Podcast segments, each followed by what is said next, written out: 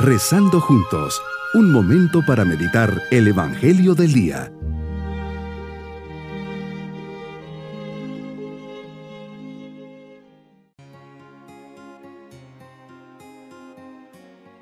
En este día, sábado de la segunda semana del tiempo ordinario, le saludo y dirijo mi mirada hacia el Señor para decirle, aquí delante de ti, Señor, quiero renovar mi fe.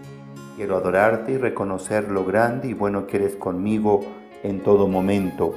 Permíteme descubrirte hoy una vez más. Por intercesión de tu Madre María, concédeme conocerte y amarte como ella.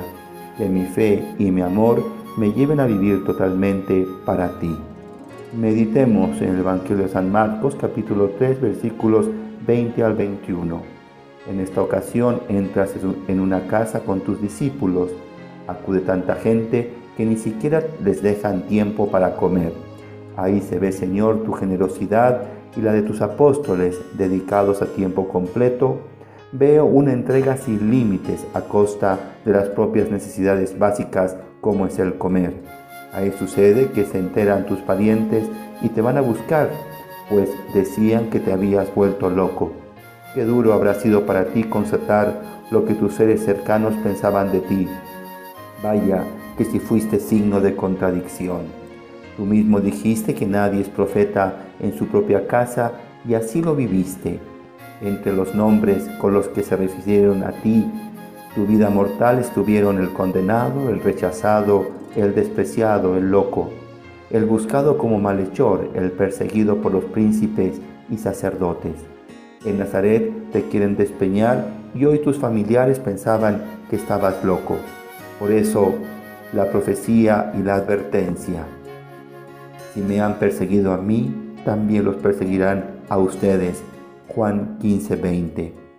Muchas personas de buena fe quizá no comprendían tu mensaje y las cosas que hacías y se escandalizaban al escucharte y verte. Otros tantos se sintieron amenazados por tu mensaje y por la gran influencia que comenzabas a tener sobre la población. Esto representaba un gran riesgo frente a las estructuras del poder de aquel entonces. Y así se iba gestando una conspiración que buscaba minimizar tu presencia y en algunos casos hasta eliminarte.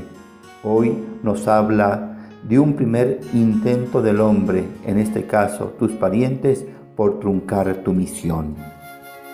Cuando te presentas como la piedra angular en la parábola de los viñadores homicidas, estás contando una parábola autobiográfica que tiene un valor profético. La encontramos en los tres sinópticos. Es el hijo del Señor de la viña que es rechazado, arrojado de la viña y muerto. Jesús, eres el Hijo querido, rechazado, arrojado fuera de la viña de las personas. Le dieron muerte, es decir, hay rechazo hasta el punto de vivir como si Dios no existiera. Señor, si de ti dijeron esto, ¿por qué me extraño cuando dicen algo parecido de mí? Necesito que abras mi corazón al amor que proviene del tuyo. Aquí estoy pues ante ti.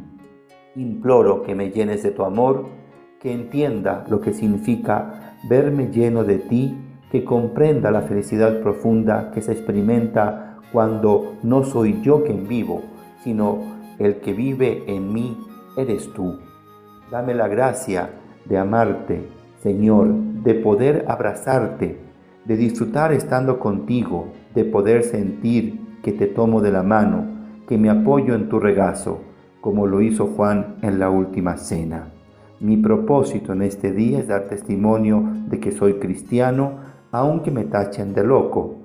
Esté donde esté, siempre rezaré y bendeciré los alimentos. Con orgullo me persignaré con la señal de la cruz. Mis queridos niños, hoy Jesús encuentra su primer rechazo, nada más y nada menos que de sus parientes que lo buscan pues decían que estaba loco. No todos entendieron el mensaje de Jesús, muchos lo persiguieron. Sin embargo, él fue siempre fiel y no le dio miedo. Siempre siguió adelante hasta cumplir su misión. Nos enseña a ser perseverantes, persistentes, constantes y a dar testimonio de nuestra fe. Y nos vamos pidiendo al Señor su bendición. Y la bendición de Dios Todopoderoso, Padre, Hijo y Espíritu Santo, descienda sobre todos nosotros. Bonito día.